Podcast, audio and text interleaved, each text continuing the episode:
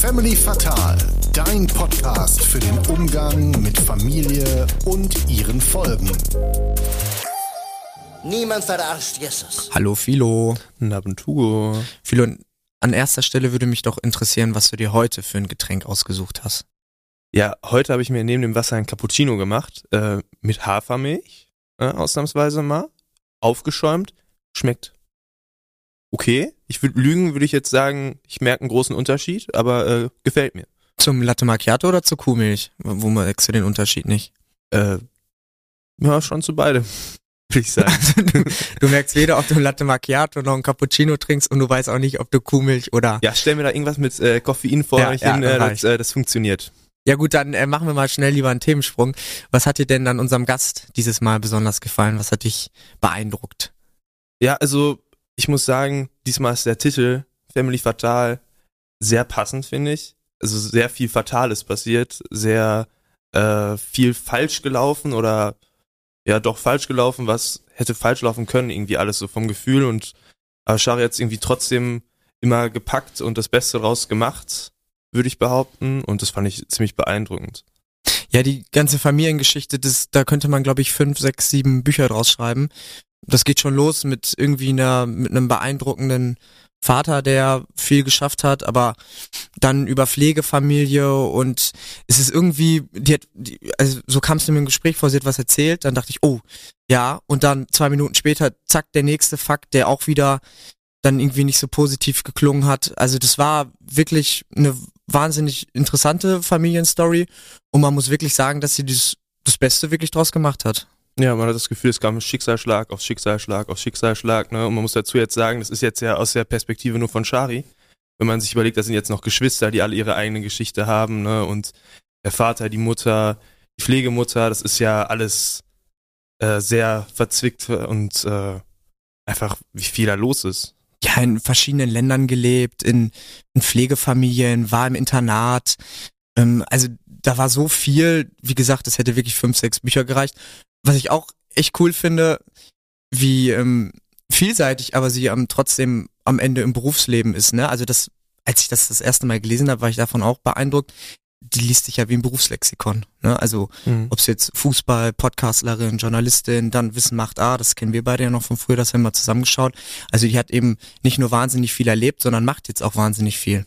Ja, und das mit dem Fußball fand ich jetzt einen lustigen Zufall, dass wir jetzt direkt nach einem ehemaligen Fußballprofi, jetzt zwar nicht auf dem Niveau, aber auch jemanden, der gerne und hoch, relativ hoch Fußball gespielt hat, haben.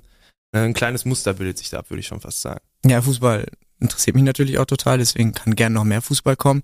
Ähm, wir gucken mal, dass das vielleicht jetzt nicht ein klassischer Fußball-Podcast wird, sondern wir nach wie vor bei Familienthemen bleiben. Ja, ist vielleicht auch besser, äh, für mich jetzt zumindest. Obwohl, was ich noch einmal dann zum Fußball, ne, weil es ja gerade um Fußball ging, sagen möchte, da fand ich so cool, ähm, da hat die Mutter ihr ja nicht erlaubt, dass sie spielen durfte. Und da hat sie ja einen sehr kreativen Weg gefunden, ähm, dass sie doch spielen kann, ohne dass die Mutter es merkt. Ich verrate jetzt natürlich nicht wie, aber das hat, hat vielleicht nicht so eine Vorbildsfunktion, also so sollte man es vielleicht nicht immer machen, aber in dem Fall fand ich es absolut angemessen, Ja, wie ich sie es geregelt ich hat. fand's auch sehr cool, sehr cool gelöst. Und wenn ihr hören möchtet, wie Shari das Problem gelöst hat, dass sie Fußball spielen darf, wie aber auch ihr kompletter Familienweg ablief, denn da gibt's viele Höhen und Tiefen, vor allem eher Tiefen, dann äh, bleibt jetzt dran, denn jetzt gibt's einen kleinen Sprung und dann sind wir in der Folge mit Shari.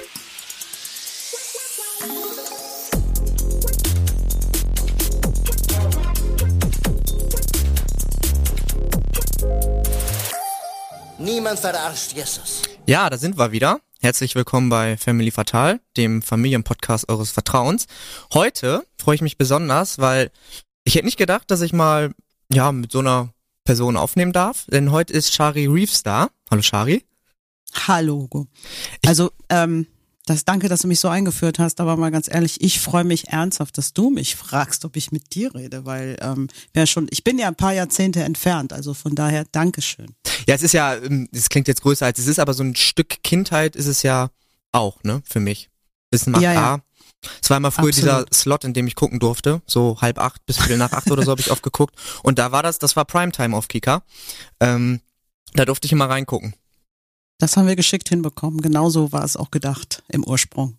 Ich habe zu Beginn gleich mal eine Frage, weil als ich mich mit deiner Person beschäftigt habe, dachte ich mir, das kann eigentlich gar nicht wahr sein. Ich habe erst den äh, Wikipedia-Artikel durchgestöbert und dann dachte ich mir schon, äh, Wikipedia kann man ja als Quelle benutzen, aber ist jetzt ja nicht wahnsinnig seriös. Und dann bin ich auf deine Webseite gegangen und du hast ja alles gemacht. Also das liest sich ja wie ein Berufslexikon. Also Musikerin, Fußballerin, Botschafterin, Autorin, Moderatorin, Schauspielerin, Podcastlerin, äh, Journalistin, Speakerin. Ich habe bestimmt auch noch irgendwas vergessen. Ähm, ja, aber das Wort Berufslexikon, das mag ich mir. Danke dafür. Ja, das ist ein super Wort. Also ich fand es wirklich beeindruckend, zumal du ja eigentlich auch in allen Bereichen ähm, erfolgreich bist. Also es, es gibt ja nichts, ich konnte mit fast allen Begriffen dann immer was anfangen, ähm, wenn mhm. ich es dahinter gelesen habe, zum Beispiel auch Botschafterin FIFA WM 2011. Das sind dann ja immer auch ähm, richtig dicke Fische, sag ich mal.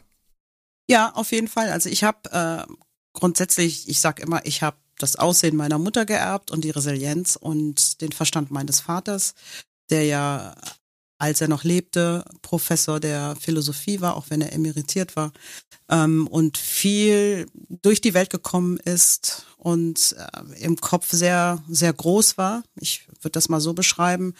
Er war alles alles war gut, er hat vieles gemacht. Mein Vater beispielsweise hat auch äh, Instrumente gespielt, die er nie gelernt hatte und hat viele Bücher geschrieben, hat viele Sprachen gesprochen und hat auch viel studiert. Also der hat Jura studiert, in Bochum zu Ende studiert, in den USA, in New York, da haben wir als, als Kinder ja auch gelebt, mit unserer Mutter und unserem Vater zusammen.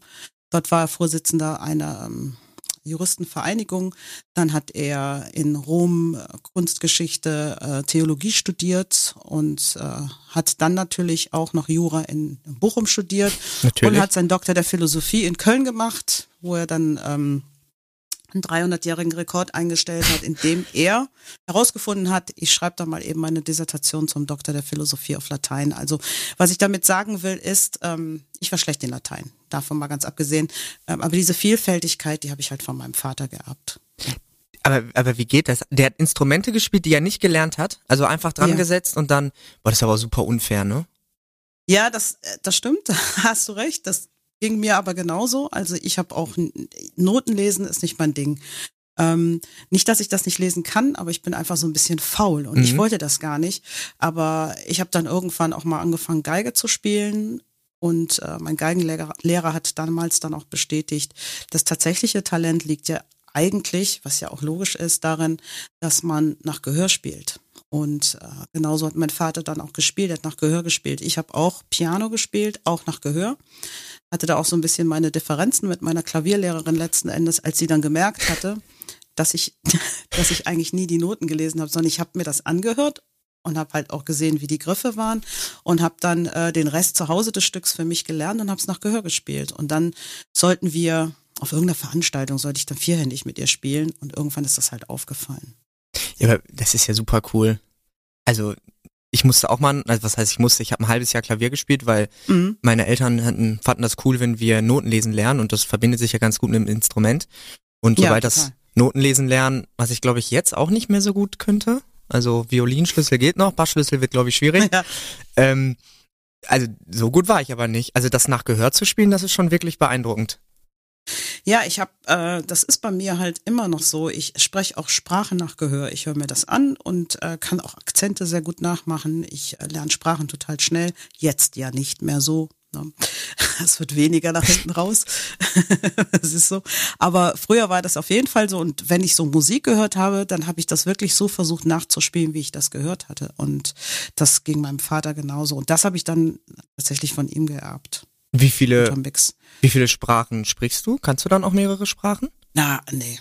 Ich kann wirklich, äh, ich würde behaupten, fließend Deutsch und auf jeden Fall fließend Englisch. Ich, das war auch meine erste Sprache als Kind, die amerikanisch-englische Sprache, weil wir dort gelebt haben in Manhattan.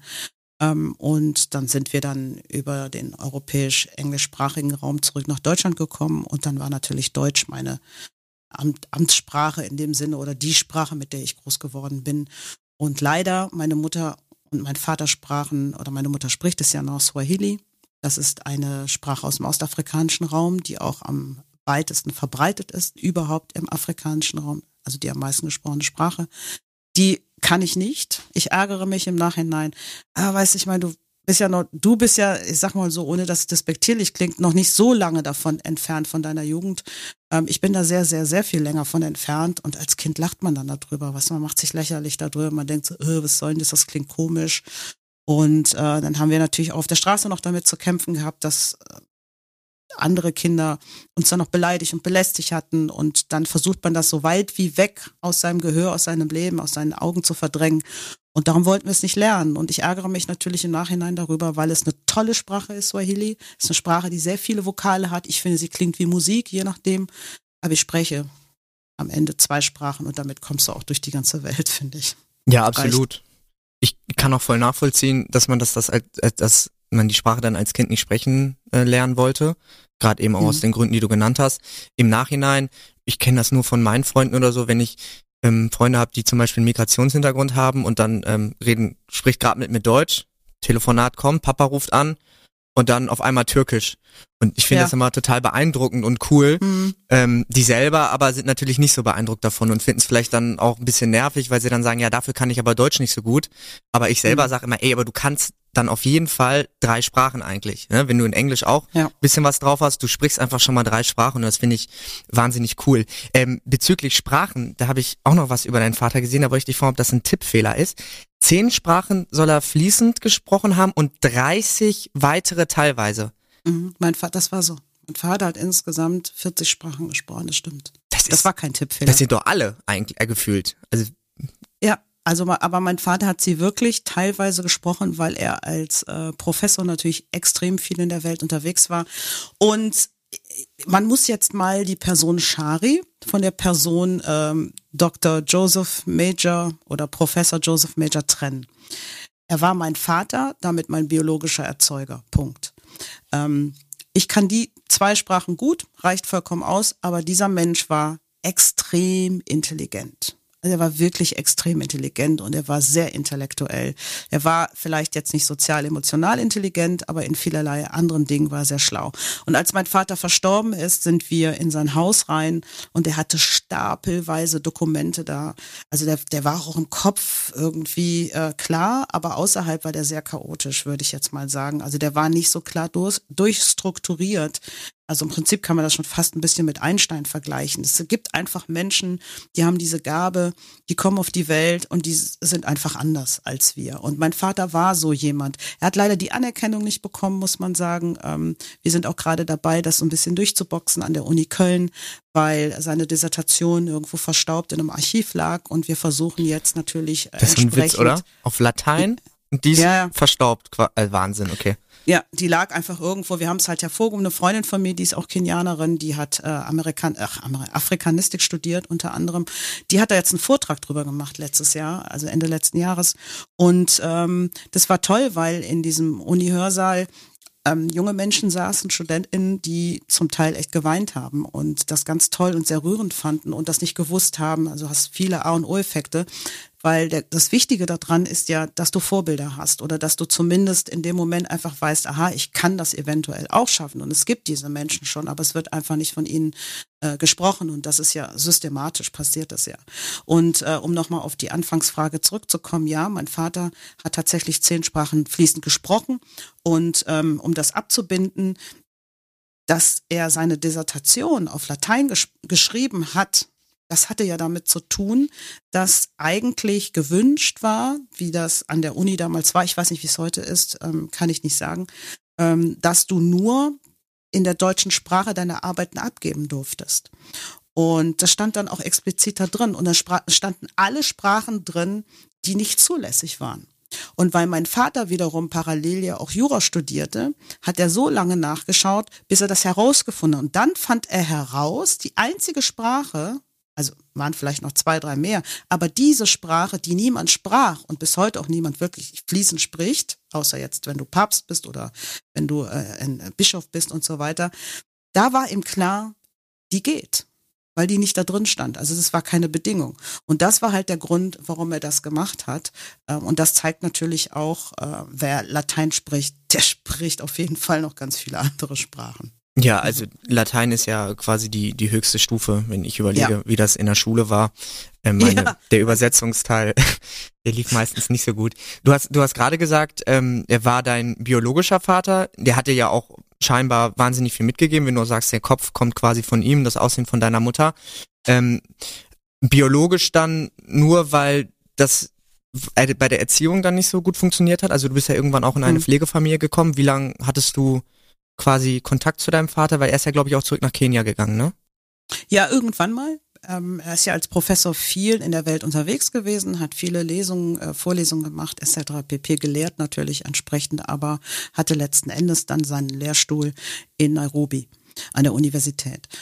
Das ähm, hat damit zusammen dieses Thema mit dem biologischen, da der Kopf auf der anderen Seite Aussehen und Resilienz, weil mein Vater natürlich zwar am Anfang, das war für den alles fein, er war verheiratet, er hatte oder es sollten Kinder kommen, ähm, aber es war im Grunde genommen immer klar, er ist ein Freigeist. Die musst du gehen lassen. Die können viel außer kind Kindererziehung. Vielleicht ähm, mag mich doch jemand eines Besseren belehren. Es gibt sicherlich auch andere, bei denen das besser funktioniert hat. Bei uns war es nicht so. Ähm, das heißt mit anderen Worten, mein Vater hatte im Grunde aus also ausschließlich aus der Ferne mit unserer Erziehung zu tun. Er hat immer versucht, meiner Mutter so vorzuschreiben, ähm, wie sie was auch immer machen sollte. Und äh, unsere Mutter war ein Stück weit überfordert mit uns natürlich und war dann auch alleinerziehend und war auch mit sich überfordert. Und da sind auch noch ganz viele andere Dinge, die auch eine Rolle spielen. Ähm, ich sag immer, manche Menschen brauchen einfach einen Elternführerschein. Ähm, dann könnte man im, Pfiff, im Vorfeld sehr viel filtern schon. Und dann hat sie uns halt weggegeben. Ich war ja nur ein paar Monate alt, als ich schon in der Pflege fand. Und es war dann auch schon meine, äh, warte, lass mich kurz überlegen, meine Großmutter, das war ja meine Pflegemutter, die ich Oma genannt hatte ähm, hat mir mal gesagt, das war schon meine dritte Pflegestelle. Und der bin ich dann letzten Endes geblieben. Und ich war, als ich zu meiner Großmutter kam, sieben oder sieben oder acht Monate alt. Genau, ja. Okay, krass, weil du ja meintest, du bist auch in ähm, Amerika und so, äh, hast du ein paar Jahre gelebt. Mit wie vielen Jahren waren das dann?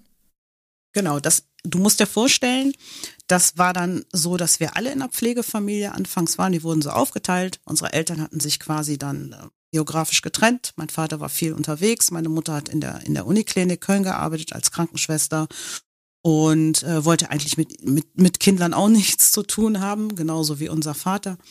Und dann kam die Zeit, als es äh, darum ging, dass in Kenia ein ähm, kenianischer Diplomat, also auch im, im Zeichen der äh, Vereinten Nationen, als Person in die USA reisen sollte. Die sitzen, glaube ich, auch irgendwie in New York, soweit, soweit ich mich erinnere. Aber ich äh, bin mir nicht so sicher.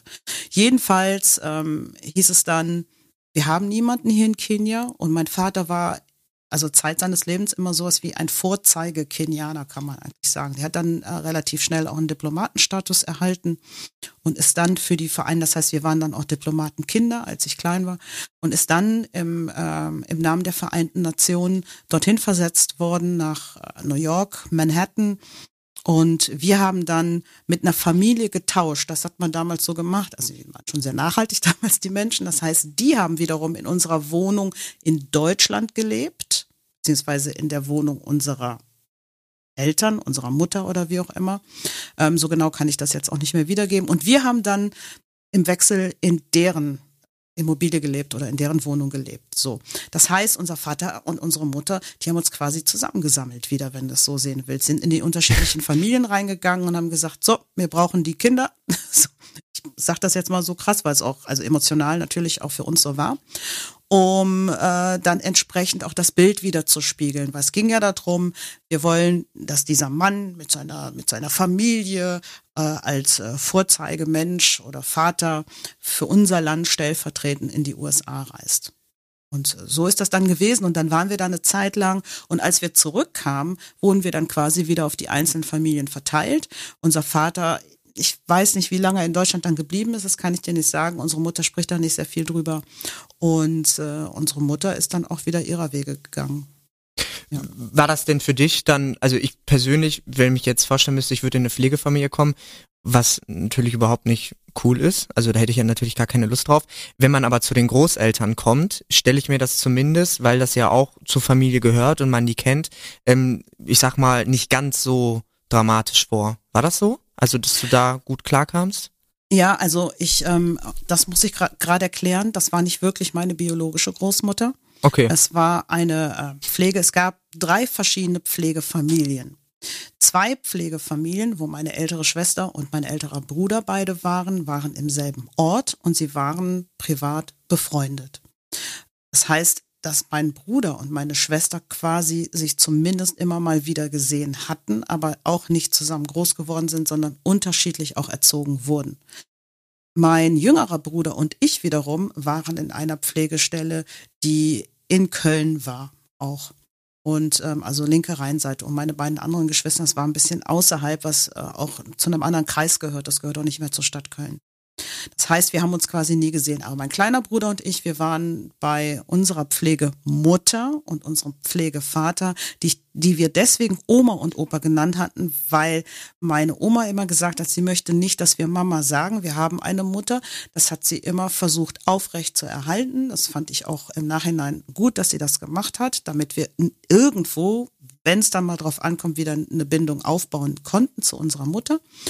Und ähm, die hatte zur, nicht zur Pflege, aber die hatte ja doch schon mal, weil sie elf eigene Kinder hatte mit unserem Großvater, hatten die immer auch mal wieder die Enkelkinder da.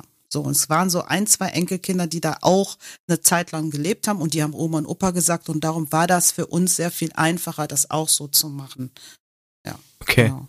Wie viel Kontakt konntest du zu deinen anderen Geschwistern haben? Weil das ist auch so eine Sache, ähm, wenn ich, man, oft werden die Kinder ja aufgeteilt Mhm. Was ich, also das hat natürlich auch seine Gründe, weil gewisse Familien einfach auch nicht so eine Kapazität haben, so viele Kinder aufzunehmen. Mhm. Aber ich finde das auch immer noch mal besonders schade, weil gerade die Geschwister, zu denen hat man ja auch eine sehr, sehr starke Bindung und die können einem in so einer Situation ist das ja schon sehr hilfreich oder schön, wenn wenigstens die Geschwister an einer Seite bleiben können. Ne? Und wenn du jetzt sagst, die haben sogar an einem anderen Ort gewohnt, ähm, konntest du die wenigstens sehen oder hattest du Kontakt zu denen?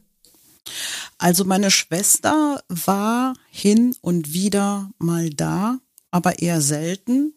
Umgekehrt kann ich mich dran erinnern, ich war vielleicht einmal da. Das war es aber auch, weil meine Großeltern hatten, wie eben angesprochen, elf eigene Kinder. Das heißt. Eine Menge. Zwar, ja, das war wirklich eine Menge.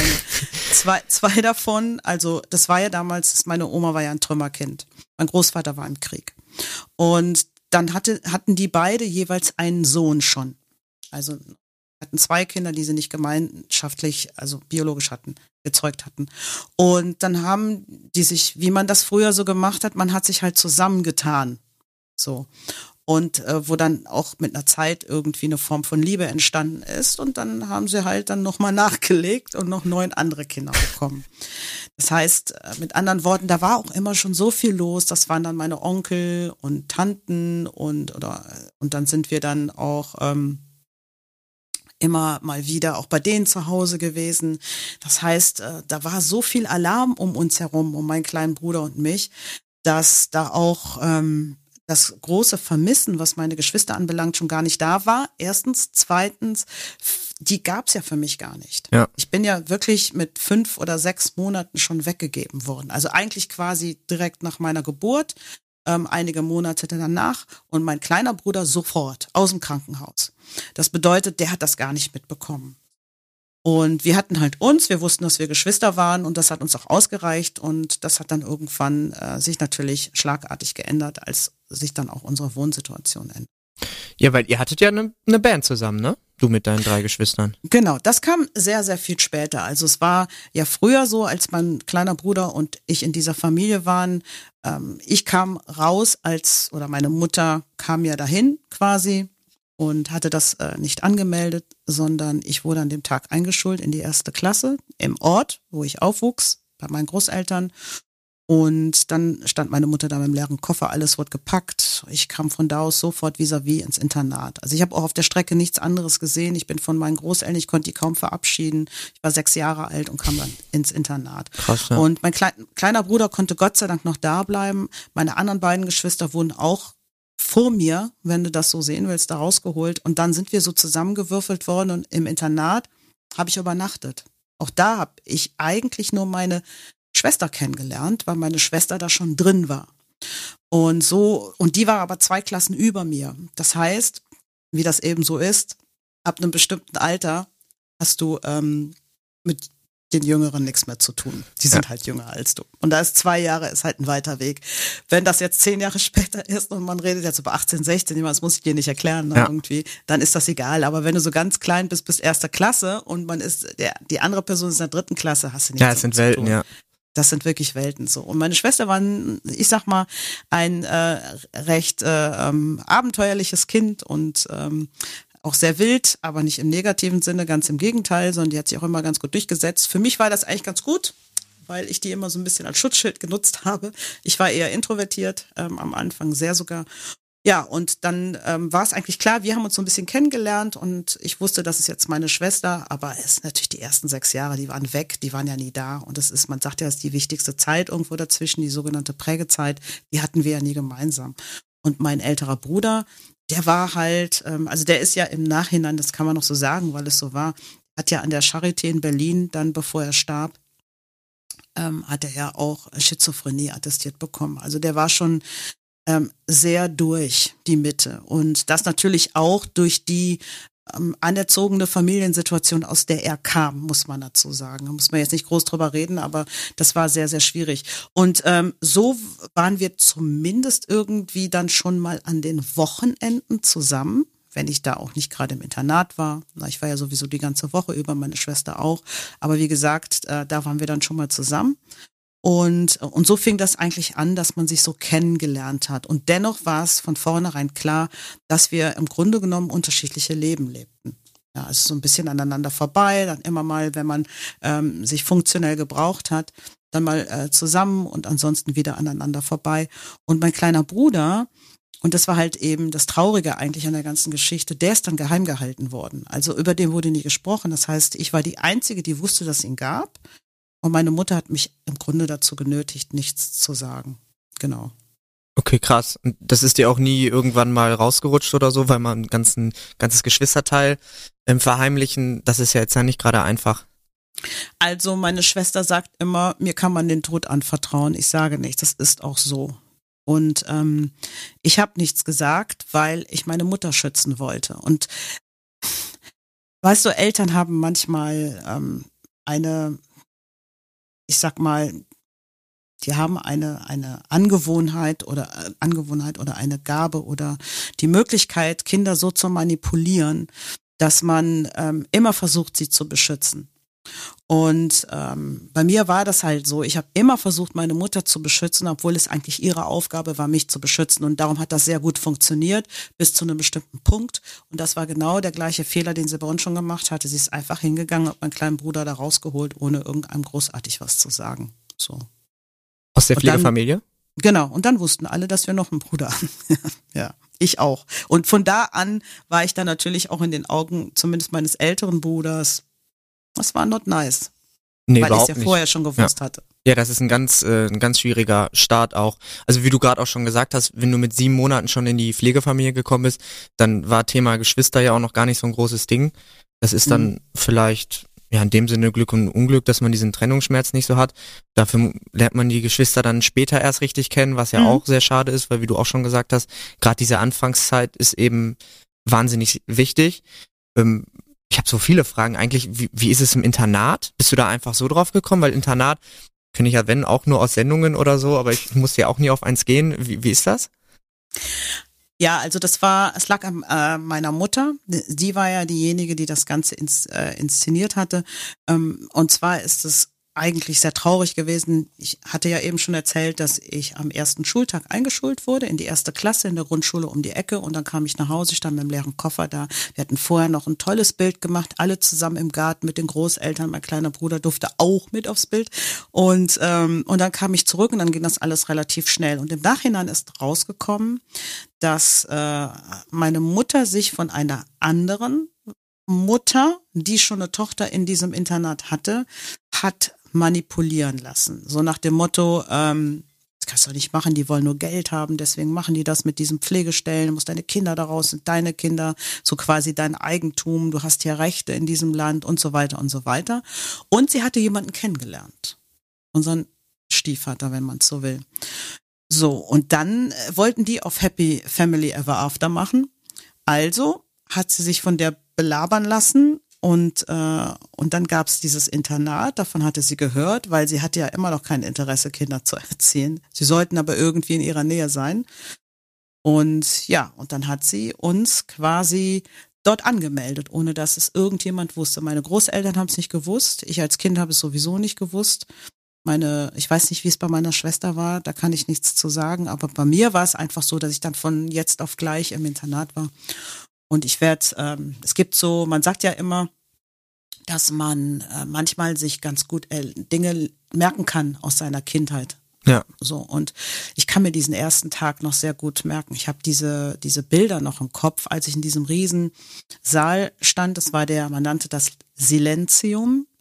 Ähm, das heißt, das war der Ruhesaal, in dem die Hausaufgaben gemacht wurden. Das hätte ich auch noch geschafft, lateinmäßig. Ja, genau, ja, stimmt. Du hast ja Latein gehabt, Das hätte ich zum Glück auch noch, ja. Respekt, ja. ähm, jedenfalls stand ich da völlig verloren und damals war das so, dass die Erstklässler wiederum eine Viertklässlerin, also es war eine reine Mädchenschule, als äh, sozusagen eine, heute würde man ähm, Ment Mentor sagen oder Mentorin sagen. Ähm, damals war das mehr so eine Aufpasserin und man sollte von der eingegruft werden. Ich muss dazu sagen, die Person, die es bei mir gemacht hat, die war sehr nice. Also sie war sehr smooth und die war sehr umgänglich. Ich hatte eigentlich gar nicht so viel mit ihr zu tun. Soweit ich mich erinnere, so mehr so in den ersten Tagen. Und dann hatte die sich auch schon verdünnisiert. Und so bin ich eben ins Internat gekommen, in dem, wie gesagt, meine Schwester bereits war. Und ähm, das war für mich eigentlich äh, so der, der Inbegriff von, wenn mir heutzutage Leute sagen, ja, wie war deine Schulzeit, sage ich immer, Schule ist Kacke und ich habe da nichts gelernt, außer ähm, dass sie mich davon abgehalten hat, vielleicht dumme Dinge zu tun außerhalb der Schule. Weil wir hatten ja bei allem, was nachher, also ich war ja dann im Internat, dann im Tagesheim, das heißt, man war da immer vor Ort, konnte also nichts Dummes anstellen und dann war ich ja nachher da raus. Das bedeutet nach der Schule direkt nach Hause gefahren, den ganzen Tag zu Hause. Und im Grunde hat die Schule mich letztlich davon abgehalten, irgendwas Dummes zu tun. Und äh, ganz wichtig, der Fußball. Also ich habe ja dann auch Fußball gespielt, habe im Internat immer auf dem, auf dem Schulhof auch mit einer Nonne gespielt, die Auch konnte wirklich, Wieder ziemlich Ja, gut gespielt, ne, muss man an der Stelle auch Ja. sagen. Auch das konntest du ziemlich gut. Genau, ja, richtig, ja. Und ja, das stimmt. Da gibt's auch diese tolle Geschichte, ich weiß nicht, ob, die, ob wir die Zeit dafür haben, ähm, Klar, dass äh, immer. Ja, okay. Also wie ich da reingekommen bin in diesen Verein. Ich habe äh, im Internat immer gespielt. Mit dieser Nonne hatte ich ja eben schon erzählt, mit anderen Kindern. Und das war ziemlich schnell klar, dass ich ein recht gutes Talent hatte fürs Fußballspielen. Und meine Schwester war schon da. Die kam eigentlich ursprünglich aus dem Handball, spielte dann auch in diesem Verein, dort in dem Ort, wo wir lebten, spielte sie und hat mich einmal mitgenommen. Und dann haben die Trainer gesehen, wie gut ich bin und haben sich überlegt, ah toll, die müssen wir unbedingt unter Vertrag nehmen, sind zu uns nach Hause gekommen und haben dann, ich sag das immer gerne, auf meine ähm, ostafrikanische Mutter zweieinhalb Stunden eingeredet, die irgendwann aufstand und so, nee, tut mir leid, meine Tochter spielt kein Fußball. Den Weg hätten sie sich sparen können, weil da, wo ich herkomme, machen Mädchen sowas nicht. So, und dann musste ich mir natürlich was überlegen, weil mich hat der Fußball wirklich gerettet. Ich weiß, dass das viele sagen, aber ich sage das auch gerne immer wieder. Mich hat dieser Fußball gerettet, weil du bist mit einer, ähm, mit einer, äh, auch wenn man das, äh, also normal ist das, wenn du das auf hohem Niveau machst, ist das eine Zweckgemeinschaft. Das war aber eine sehr freundschaftliche, sehr innige Gemeinschaft, die wir hatten, weil 98 Prozent der Mädels, die dort gespielt haben, kamen aus einem sozial schwachen Umfeld und waren alle sehr talentiert. Also bin ich dorthin.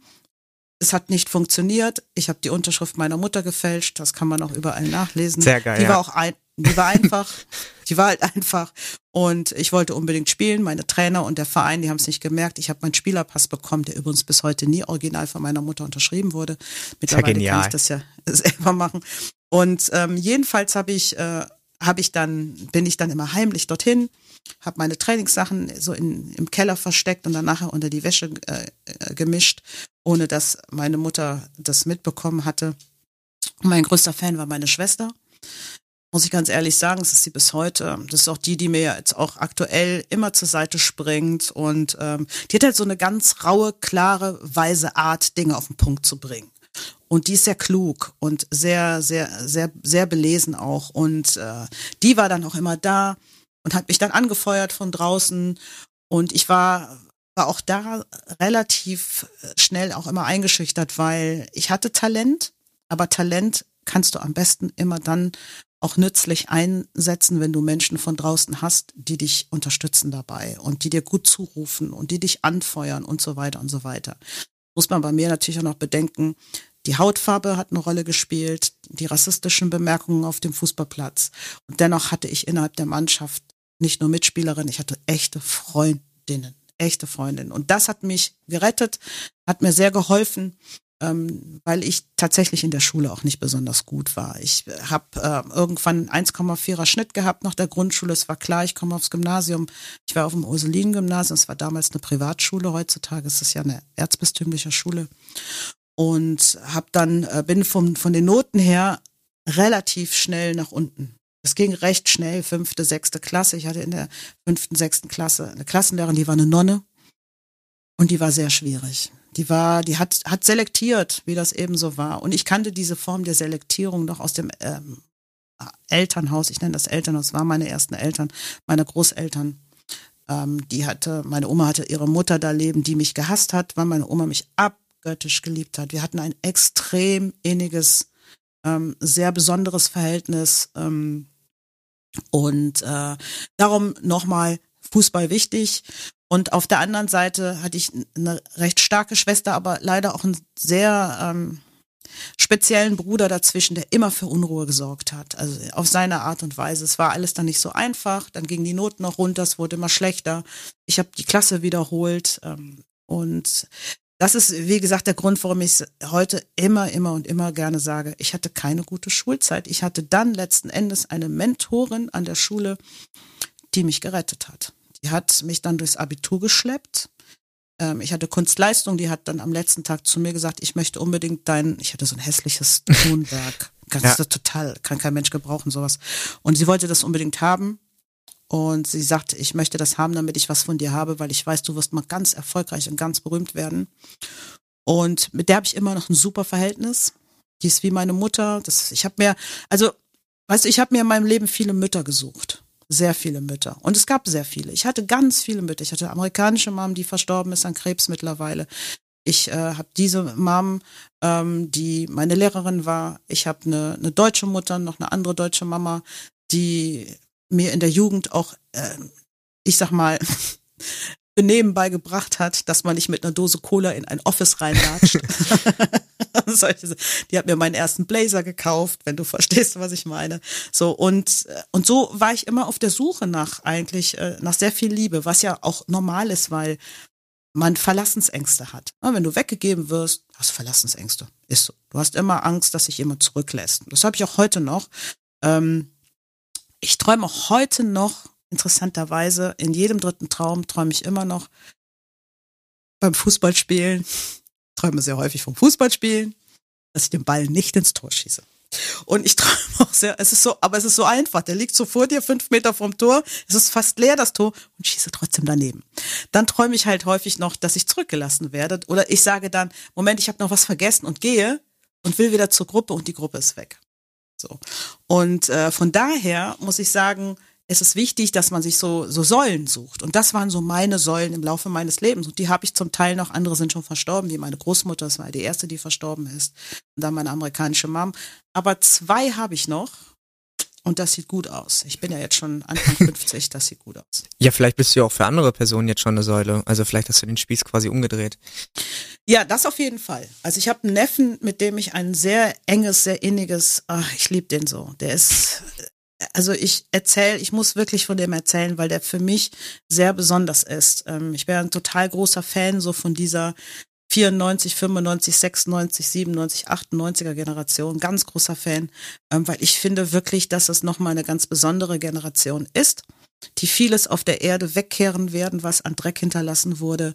Ähm, die haben halt diese Handynutzung nicht so gehabt. Das kam sehr viel später erst in der Mittelstufe, wenn überhaupt. Die waren noch draußen, die haben sich noch Geschichten erzählt, die haben sich noch getroffen, die haben noch Bücher gelesen, etc. etc. So vieles ist gut, vieles ist schlecht. Das heißt nicht, dass die danach das nicht gemacht haben, aber es heißt eben, dass im Gro sehr viele das nicht gemacht haben. Und durch dieses ganze Social Media, wie man ja bei mir auch aktuell weiß, ist man sehr beeinflussbar. Und mein Neffe ist ist halt ähm, jemand, der äh, im totalen Kontrast zu sich selbst steht.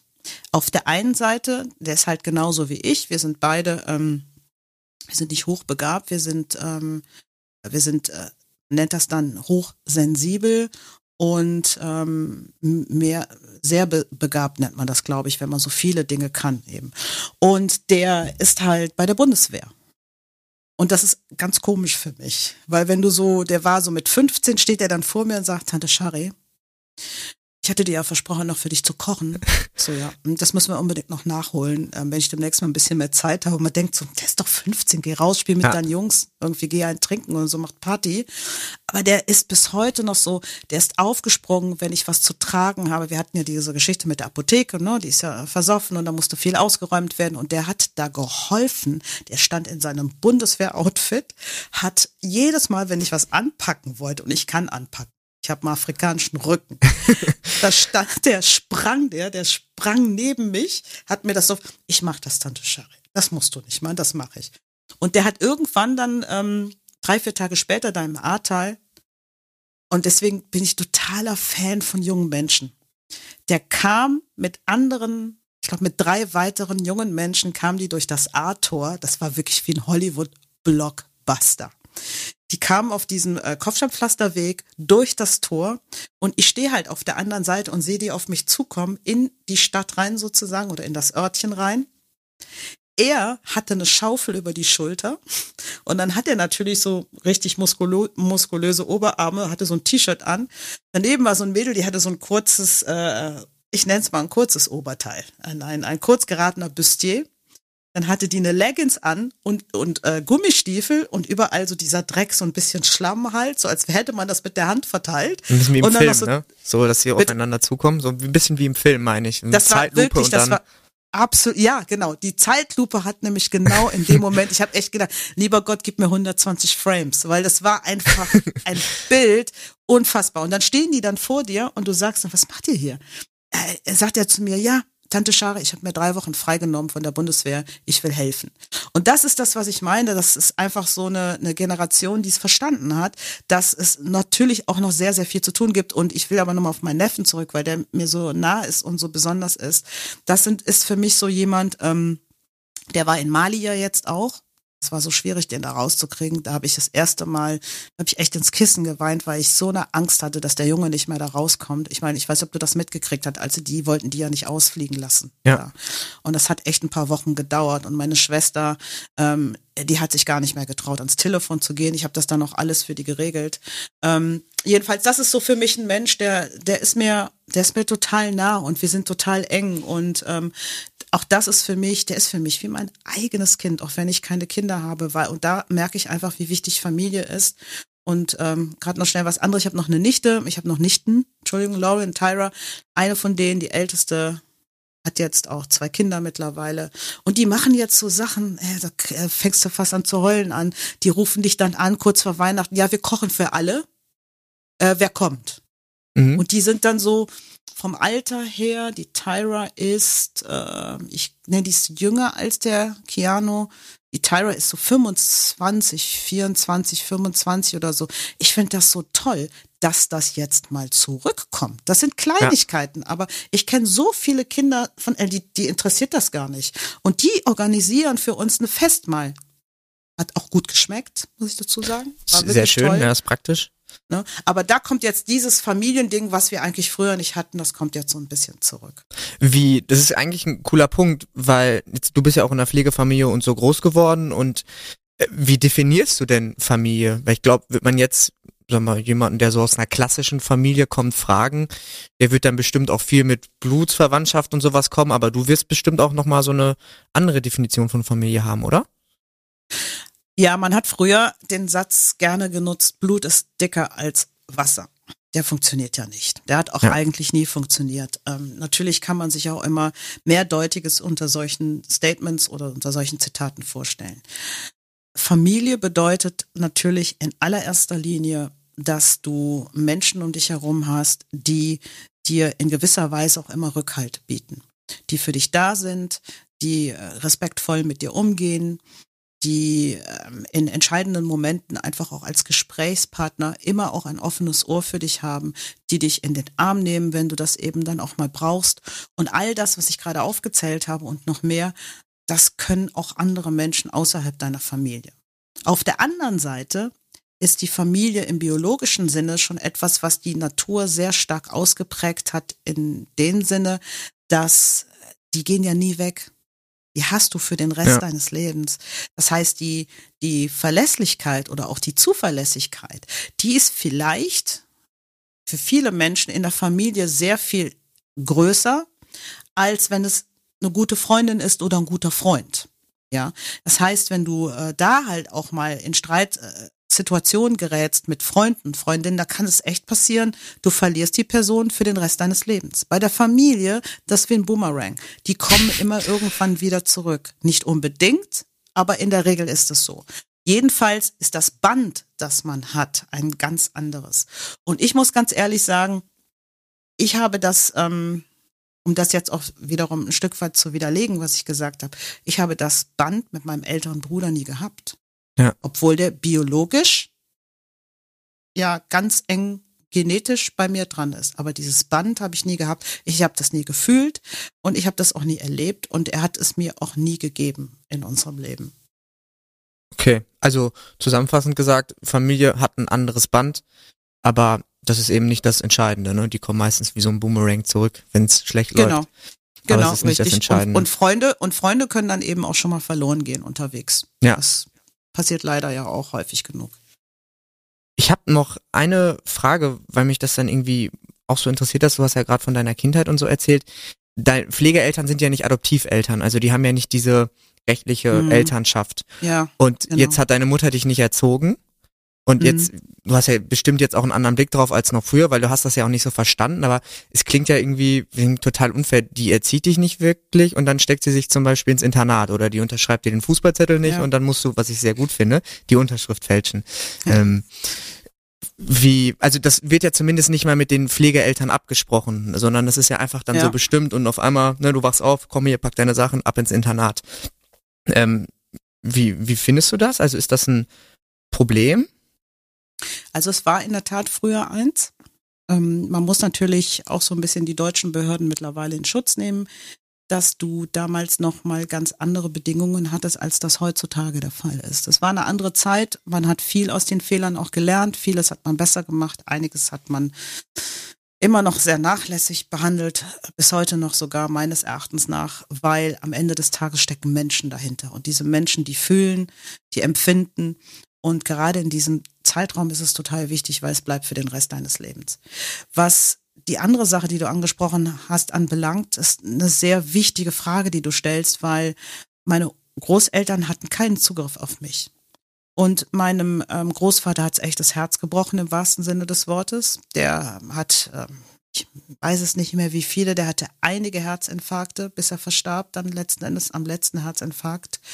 Ähm, der hat das überhaupt nicht verkraftet bekommen. Meine Oma sowieso nicht und mein Großvater auch gar nicht. Der hat, ist da anders mit umgegangen. Damals ne, haben Männer die gleichen Emotionen gehabt. Die einen haben sie mehr nach außen getragen, die anderen haben sie viel mehr nach innen getragen. Wiederum andere haben sie gar nicht gezeigt.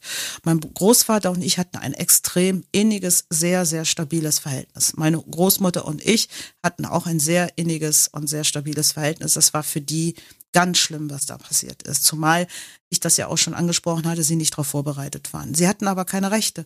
Und sie haben mich damals bewusst nicht adoptiert, weil sie eigentlich, und das war ja fair von ihnen und auch sehr unterstützend, sie wollten meiner Mutter dadurch helfen, so nach dem Motto, wenn sie die ähm, Gesinnung wieder bekommt oder sich wirtschaftlich ein bisschen besser absichern kann, dass sie dann kommt und ähm, uns wieder zurückholt oder dann auch in der Lage ist, mit uns ein Leben zu führen. Das hat meine Großmutter so oft bereut im Nachhinein. Ich weiß noch, ähm, als ich äh, das letzte Mal mit ihr zusammen durch ihren Garten ging und äh, sie hat mir dann noch mal davon erzählt, ähm, sie bereut es so sehr, dass sie uns damals beide nicht adoptiert hat. Sie hätte das machen müssen und hat dann natürlich dann in dem Moment auch immer wieder sich entschuldigt, was ja totaler Quatsch ist, war nicht ihre Schuld. Überhaupt gar nicht. Also ganz im Gegenteil. Ich muss im Nachhinein sagen, hey Mann, ja, war kacke irgendwie alles, was meine Eltern mit uns gemacht haben oder vielmehr unsere Mutter dann auch im Nachhinein. Ich hatte zwei Menschen, bei denen ich groß werden durfte, die mich abgöttisch geliebt haben. Es hätte mich schlimmer erwischen können wie meine beiden Geschwister, bei denen war es anders. Meine Schwester wurde immer in den Keller gesperrt. Ähm, die hatten immer ähm, ihre, ihre Fenster zu dicht. Es war immer verdunkelt alles da drin.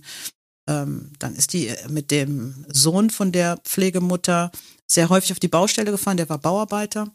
Und äh, meine Schwester, der hat die geliebt. Der hat alles, war wie eine kleine Schwester für den. Und dann ist der eines Tages ähm, zur Baustelle gefahren, hat sie Gott sei Dank mal nicht mitgenommen, ist dann tödlich verunglückt. Und von dem Tag an ging es noch mehr bergab. Also deswegen muss ich sagen, ich bin in einer Familie gelandet, die, die traumhaft toll war.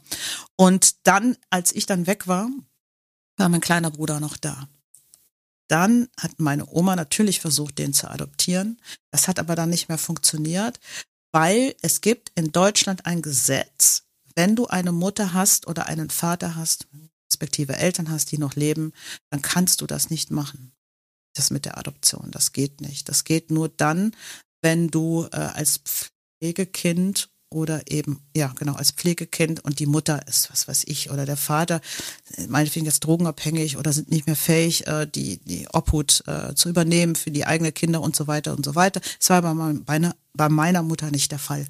Und als dann mein kleiner Bruder dann auch noch einfach so abgeholt worden ist, was für den noch viel schlimmer war als für, für mich, weil mein älterer Bruder den permanent verprügelt hat und ganz schlimm. Das war dann einmal so schlimm, dass wir ähm, in der Amsterdamer Straße in die Kinderklinik äh, mussten. Der ist dann eingeliefert worden und man uns sagte, wenn die Nacht nicht überlebt, war es das. Ja. Und ähm, von daher war es für meine Groß Großeltern war es, war es sehr schwierig. Sie hätten es gerne gemacht, es einfach verpasst. Ist ja auch eine unfassbar schwierige Entscheidung. Also die kann man ja, kann, also wie will man die richtig treffen, ne? Gerade, du Mhm. kannst ja eigentlich nur in der Retroperspektive dann sagen, okay, ich hätte es vielleicht gern anders gemacht. Das ist ja auch eh ein unfassbar sensibles und schwieriges Thema, weil du musst ja eigentlich wirklich immer von Familie zu Familie gucken, ne? Wie du schon Ja, sagst, du kannst in eine richtig. tolle Pflegefamilie kommen, du kannst aber auch in eine absolut beschissene Pflegefamilie kommen und dann ist es vielleicht gut, dass die dich nicht adoptiert haben, sondern deine Mutter dich jederzeit wieder rausholen kann. Ähm, das ist eben immer von Fall zu Fall unterschiedlich. Absolut. Ja, Shari, dann würde ich sagen, ähm, ich habe zwar noch einen ganzen Zettel eigentlich voll und im Gespräch ergeben sich auch immer wahnsinnig viele Dinge, die ich noch fragen könnte. Ähm, Zweiter ich, Teil. also meinetwegen sehr gerne. Ja, mir hat's auch Spaß gemacht. Ich würde gerne nochmal wiederkommen. Fände ich Also, super. Perfekt. Also zweite Folge mit Shari Mhm. machen wir. Super. Vielen Dank. Yay. O- Danke okay, auch.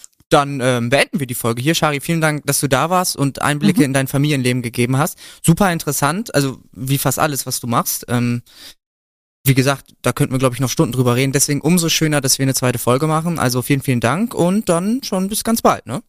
Bis ganz bald. Vielen Dank, Hugo. Hat mich sehr gefreut. Family Fatal ist eine Produktion der Beck Design GmbH für Kirche in 1 Live. Niemand verarscht Jesus.